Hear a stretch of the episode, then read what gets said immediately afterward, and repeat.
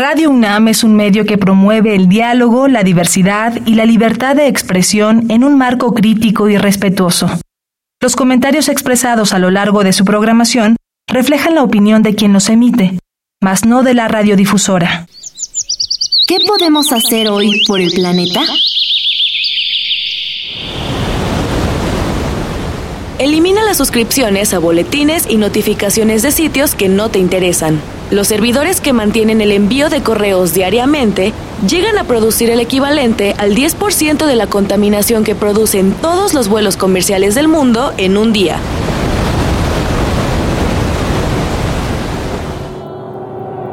Habitare Hola, ¿cómo están? Bienvenidas, bienvenidos a Vitare, Agenda Ambiental Inaplazable. Me da mucho gusto saludarles. Yo soy Mariana Vega y me encuentro muy entusiasmada de la plática que tendremos hoy en el programa, igual que estar en compañía de la doctora Clementina Equiva. ¿Tú cómo estás hoy, Clemen? Muy bien, Mariana. Como dices, pues muy, muy contenta porque Ahora hemos invitado a Emma Brederick, que estudió biología en la Universidad de Humboldt en Alemania y luego vino a México a estudiar una maestría y actualmente está en el programa de posgrado de Ciencias Biológicas en el Instituto de Ecología. Bienvenida, Emma. Muchas gracias. Muchas gracias por acompañarnos y Clemen, como bien dices, hoy tenemos a una invitada que además llega con una perspectiva diferente a este tema, que es el estudiar la regeneración de selvas secas. Va a estar muy interesante, así que quédense. Esto es Habitare Agenda Ambiental Inaplazable. ¡Empezamos! El Instituto de Ecología de la UNAM y Radio UNAM presentan. Toma segundos destruir lo que ha crecido en años. Toma horas devastar lo que se ha formado en siglos. Tomar acciones para rescatar nuestro ambiente solo requiere un cambio de conciencia. Habitare. Agenda ambiental inaplazable.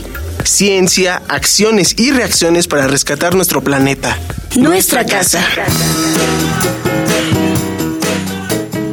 Qué gusto que continúen con nosotras en el programa de hoy porque les comentábamos al inicio, vamos a hablar acerca de lo que implica estudiar la regeneración de selvas secas. Clemen creo que es uno de los ecosistemas más encantadores por las condiciones que crea. Yo creo para las personas visitarlo es toda una experiencia, más si somos de la ciudad. Y el tema de su regeneración es muy importante. Exacto. Y fíjate, Mariana, es muy interesante porque este ecosistema, como bien lo dices, que son selvas secas, ocupan una parte de nuestro territorio en la costa del Pacífico, y la hemos transformado muchísimo para construir zonas turísticas precisamente por la belleza que tienen. Pero hay otra porción en la península de Yucatán con selvas secas. Y es muy interesante porque, como digo, pues han sido muy eh, transformadas porque es atractivo construir centros turísticos ahí, pero son muy interesantes. Antes de entrar al aire me decía Emma que son de los ecosistemas tropicales más comunes en las zonas tropicales, no esta selva a la que estamos acostumbrados, que es muy eh, exuberante, con mucha humedad, ¿no? Muy espesa. Pues un poco de las historias y, las imágenes que nos hacemos de las selvas amazónicas. Este es diferente.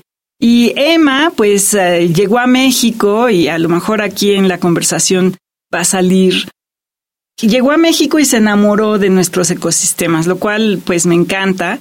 Y pues cuéntanos un poquito tú, Emma, ¿cómo fue que decidiste estudiar eh, pues un ecosistema tropical y luego pues un ecosistema, una selva seca en una zona como Yucatán? Pues mi interés creció la primera vez que tuve la oportunidad de ir al Amazonas. Era la primera vez que estuve en un ecosistema tal cual, tan famoso y tropical, ¿no? Y es impresionante, ¿no? Porque tiene una importancia para el cambio climático y también tiene esa esencia mística, ¿no? Que en las noches, los sonidos de los animales y el clima que es muy diferente a lo que yo estoy acostumbrado. Entonces, era un sueño mío que decidí seguir y al final eh, encontré que hay un espectro de, bosques tropicales, ¿no? Que no todo es el bosque lluvioso, que en un porcentaje solo son los bosques lluviosos, solo son 25% de todos los ecosistemas tropicales, ¿no? Y por ejemplo, el bosque tropical seco se ha prestado mucho menos atención científico, aunque es el ecosistema más dominante con 42% de todos los ecosistemas tropicales, ¿no? Y sí, especialmente en Yucatán, es un área donde hay altas tasas de deforestación de ese bosque y al mismo tiempo hay un fuerte patrón de la regeneración de, ese ecosistema, porque ahí hay agricultura y ganadería y luego, por falta de nutrientes, se abandonan esos lugares, esos parcelas agrícolas. Por eso me interesa mucho ese ecosistema.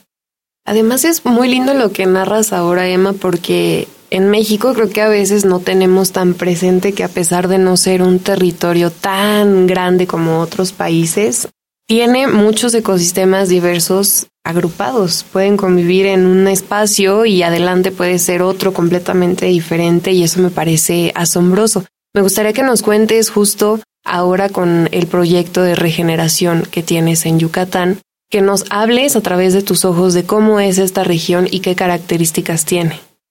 Ok, con gusto. Es un bosque para mí es muy especial porque el agua es muy importante en esa región, ¿no? Y como ese bosque, ya el nombre dice que es un bosque seco, entonces hay una estación de sequía muy larga. Y en esa estación parece que es invierno porque el agua es necesaria para que las plantas tomen los nutrientes, para que los microbios tienen un metabolismo, ¿no? O sea, todo el bosque solo funciona con agua. Entonces hay un invierno, así decirlo, muy largo y la vida propia donde todo crece y todo florece, bueno, florece, ¿no? Pero donde hay hojas mm. y donde pasa la fotosíntesis, pues es la estación lluviosa, ¿no? Entonces, eso es una cosa muy particular de ese ecosistema. Y también otra cosa que a mí me parece muy interesante son las especies que están presentes en ese ecosistema. Más que nada me interesa mucho las fabáceas, que es una familia que tiene una interacción con bacterias que fijan nitrógeno. Entonces, eso significa que sacan nitrógeno atmosférico del aire y lo ingresan al suelo y se me hace muy interesante porque pues esas plantas se usan también mucho en la agricultura sustentable, ¿no? Como enriquecimiento el suelo. Claro. Entonces. Emma se está refiriendo a las leguminosas. Las fabáceas son ah. eh, toda la familia de los frijoles que son muy importantes para la captura de nitrógeno precisamente en estos nódulos de los que nos hablan en, la primaria, en donde habitan bacterias que fijan el nitrógeno. Entonces, eso lo hace muy interesante. Sí, hasta en Habitare tuvimos todo un programa dedicado a los frijoles. Ahora recordando esa importancia, fíjate qué, qué interesante, Clemente. Increíble. Y dinos un poquito ¿Por qué sería útil estudiar la regeneración de una selva? Porque muchas veces ya hemos platicado aquí en Habitare de organismos en particular, pero estudiar un ecosistema es una noción como más, más eh, grande, ¿no? se imagina uno muchísimas dificultades. Entonces, considerando pues eh, la importancia de las selvas secas y que son tan comunes, digámoslo así, ¿Por qué sería útil hacer este tipo de estudios y en particular en Yucatán? Es muy útil hacer esos estudios sobre esos ecosistemas, ya que en general los bosques tropicales son muy importantes porque son un sumidero de carbono. Ahí se incorporan 25% del carbono en las plantas y entonces por eso es un factor muy importante para combatir el cambio climático. Y además, existe una brecha sobre los elementos importantes como el nitrógeno y el fósforo en el comportamiento con la regeneración del, del bosque tropical seco y esos son los nutrientes que limitan la función y la regeneración del bosque. Entonces, no se sabe mucho de esos nutrientes en ese ecosistema. En los bosques tropicales lluviosos sí se sabe mucho, ¿no? Pero ese, justamente ese bosque hay un desconocimiento. Un desconocimiento, gracias. Sí. Claro, y es que además, ahora que hablas acerca de cuáles son más conocidas, cuáles menos, también tienen que ver con las condiciones que hay para realizar estas investigaciones y cómo han ido modificándose año con año con los efectos justo de cambio climático. Por esa y otras razones, como lo hemos ido viendo con cada invitado o invitada que viene a Habitare, y ahora mencionas algo muy importante, Emma, que es justo esto, el interés por los cambios del cambio climático, valga la redundancia. Y mencionabas también al inicio la experiencia que tuviste en otro tipo de, selvas en el Amazonia. Y me gustaría que nos platiques un poco de qué hace también especial el vínculo que tienen en México, que tenemos en México, en estas regiones, con la naturaleza, porque es un bosque que guarda más allá que una riqueza impresionante de recursos, pues una historia y muchos lazos que lo mantienen y que no se compara con otras partes. Me gustaría saber tú cómo lo ves. Pues como yo nací en Alemania y vengo acá y tengo la oportunidad de aprender la lengua, la cultura, tener otra perspectiva, ¿no? Porque para mí es un mundo muy distinto aquí, esos, tener esos ecosistemas tan cercanos que yo solo antes en mi licenciatura he, visto en, en la pantalla, ¿no? En mis lecturas. Entonces ahora que estoy aquí y que puedo tener ese privilegio de estar aquí y además compartir el trabajo de campo con la gente local y, hablar con ellos y conocer un poco más su vida día a día es muy especial para mí, porque todo ese proyecto que estamos llevando no sería posible sin mis amigos, o sea, los trabajadores en campo, ¿no? Porque ellos saben todas las especies, los pueden subir sin chanclas en los árboles, ¿sabes? O sea, es como yo no podría hacer todo ese trabajo porque para mí muestran los ojos y, suben los árboles y es muy espectacular ver cómo ellos pasan su día a día en, en esos ecosistemas, ¿no? Es muy impresionante para mí. Claro. Y con tu experiencia en un país como Alemania, Digo, ya hablamos un poco de, de, la cantidad de especies que hay en un bosque, a lo mejor típico de Alemania, y con respecto a este, ¿no? Eh, ¿Qué dificultades puedes encontrar tú para trabajar, empezando por distinguir las leguminosas, que me imagino que no hay una o dos? ¿Cómo has superado ese problema? Un poquito ya lo has dicho con el apoyo de la gente en el campo, pero ¿de alguna otra manera te has apoyado?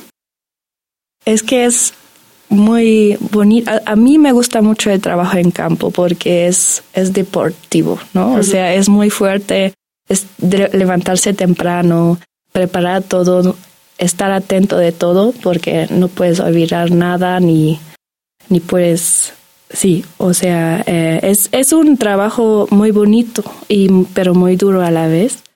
Y, por ejemplo, el ecosistema no es un modelo, ¿no? Porque cuando nosotros preparamos nuestros estudios, pensamos que en todos los lugares van a ser nuestras especies que queremos encontrar y así, pero un ecosistema crece como quiere, ¿no? O sea, solo porque nosotros como biólogos queremos que ahí va a estar ese árbol que queremos mostrar, puede ser que el año después va a estar muerto, ¿no? Porque ha sido atacado. Entonces, batallar con cuestiones así es a veces un poco frustrante, pero al final de cuentas no queremos investigar un modelo, ¿no? Porque sería muy fácil. Queremos estudiar los ecosistemas que hay y por qué funcionan de, de la manera, ¿no?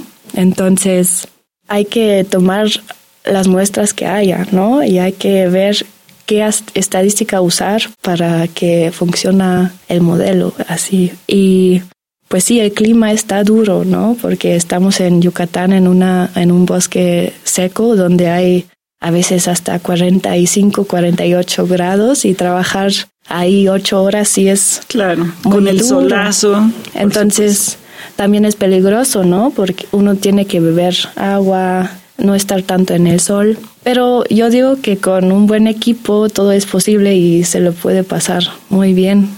Solo cuando todos se cuiden y cuando, pues sí, todos trabajan juntos es muy importante. Entonces, con un buen equipo ya se armó. Claro.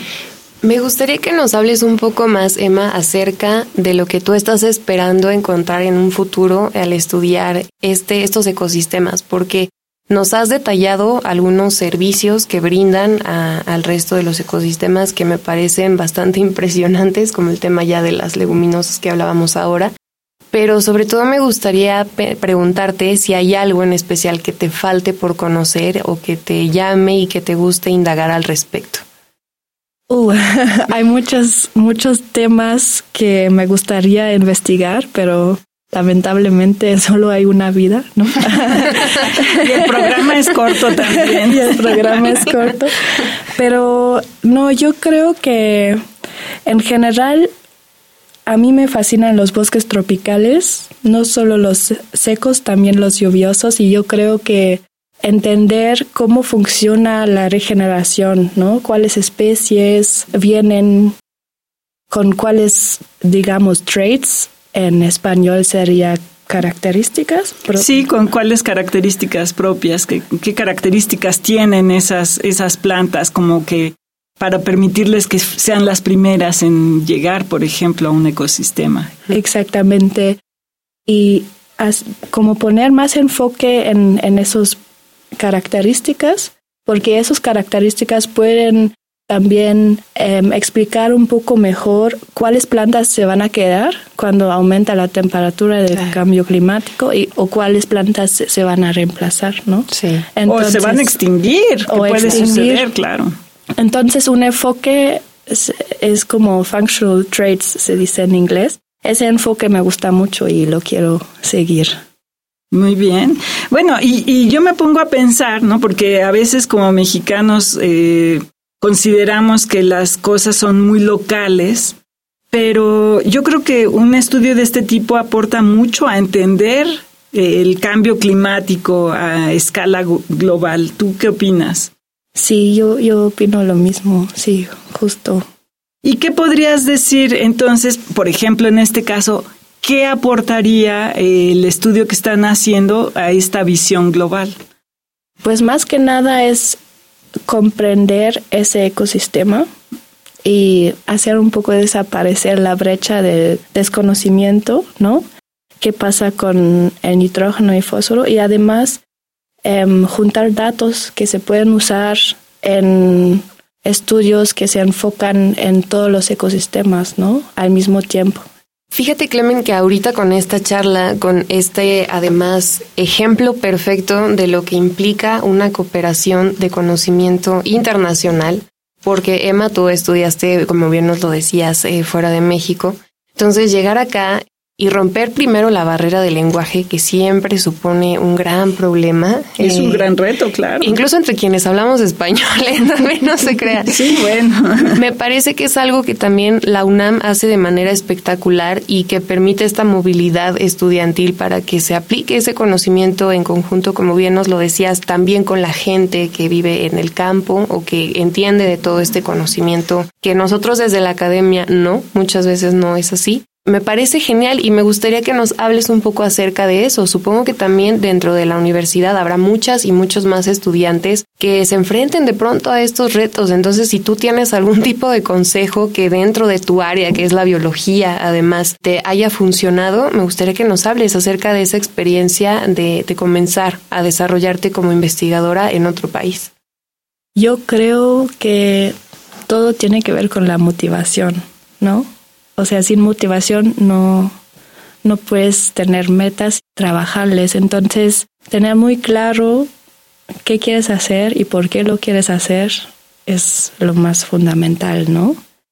Y en mi caso, ir a otro país a estudiar un ecosistema era lo único que tenía como sentido, porque para mí no tenía sentido estar estudiando una maestría en Alemania para estar en una computadora en un grupo de trabajo en Alemania que una vez cada tres años toma un avión y va a una selva tropical. ¿no? Claro.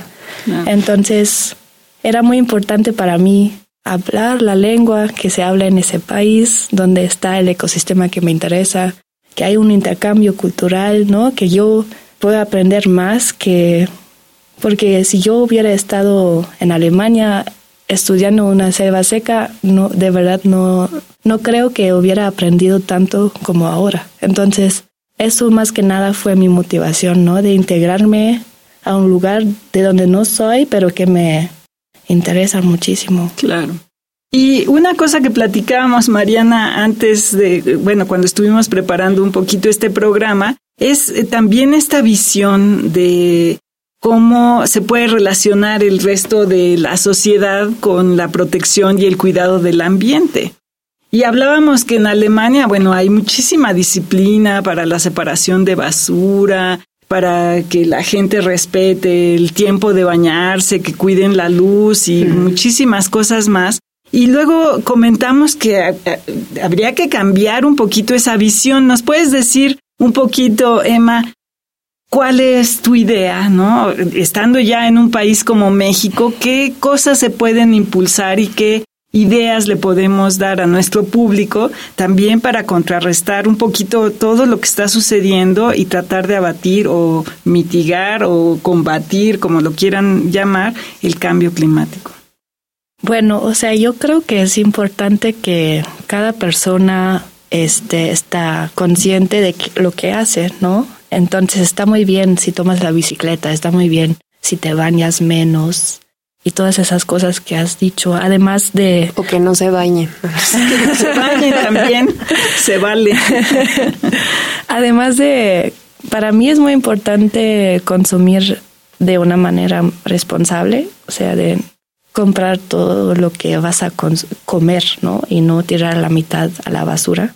Pero también creo que es importante que investigamos y tenemos ojo en todas las compañías que consumimos, ¿no? ¿Qué impacto tienen ellos? Porque al final de cuentas creo que también tienen una responsabilidad muy grande y podemos, por ejemplo, en lugar de ir al súper y comprar verduras y frutas, ahí podemos buscar tal vez formas de consumir sustentable, ¿no? Por ejemplo, y local, ahí cerca. local, orgánico que no siempre significa que es mucho más caro, ¿no? O sea, también hay proyectos, así decirlo, anticapitalistas, ¿no? Que solo quieren un tratamiento, o sea, fea. Em, justo. Justo, sí. Entonces, eso es una muy bonita idea que yo de hecho hago con mi Rumi, compramos en una cooperativa sustentable para ahí tener, pues sí, un, un apoyo local y, y además orgánico. Claro. Es impresionante pensar que justo este intercambio de conocimiento del que hemos hablado en todo el programa se refleja también en nuevas formas de reaprender nuestra vida, porque estamos sujetas o sujetos todo el tiempo a una rutina, como bien dices, a consumir lo más práctico, lo que cueste menos, que hay otras maneras de visualizar eso para que sea algo que dure, que sea sustentable, que no afecte, en este caso, a un ecosistema al que pues no vamos seguido, porque a pesar de que Yucatán está cerquita de la Ciudad de México, al menos no está cerquita. Bueno, exacto, no está cerquita. Pues es interesante que estas acciones impactan eh, la regeneración de estos espacios. Clemen, que además decirlo, cuando uno va de visita, la experiencia de turista es totalmente diferente y a veces el impacto es muy negativo. Sí, y bueno, luego no tenemos tampoco esta apreciación de que somos mexicanos y tenemos estos ecosistemas maravillosos de los que se sabe poco. Eso a mí me parece sorprendente, a pesar de que Estamos en el siglo XXI, la ciencia ha avanzado mucho, seguimos sin conocer de estos ecosistemas. Entonces, también debemos estar agradecidos que alguien viene de tan lejos con interés de, eh, poner su mirada en estos ecosistemas y aportar al conocimiento universal, que al final de cuentas es un conocimiento para toda la sociedad. Entonces, bueno, para mí son muchos aprendizajes. Así es, yo creo que para mí también. Y Emma, bueno, antes de que terminemos con esta transmisión, Esperamos que no sea la única ocasión que nos acompañes en Habitare y que la próxima vez que estés por Yucatán, pues también nos puedas compartir un poco de cómo se está viviendo por allá. Muchas gracias por habernos acompañado. Muchas gracias por la invitación. Estuvo muy bonito.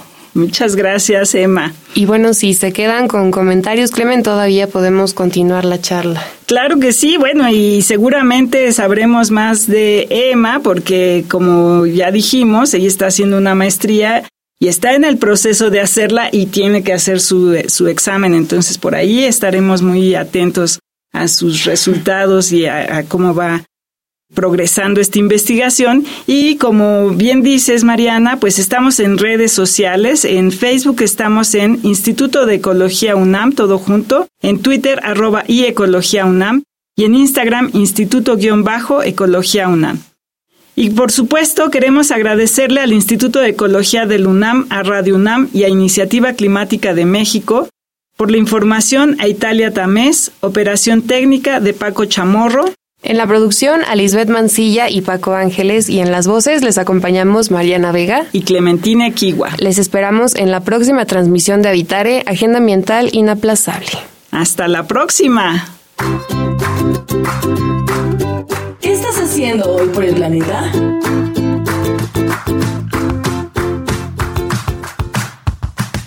Reutilizo el agua de la lavadora para lavar los patios de mi casa, le doy una segunda oportunidad a mi ropa y se la doy a alguien que la necesita y reuso envases de vidrio.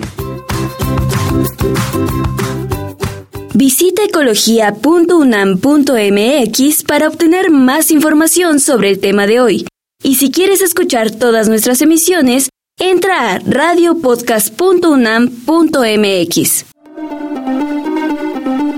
Radio UNAM y el Instituto de Ecología de la UNAM presentaron Habitare, Agenda Ambiental Inaplazable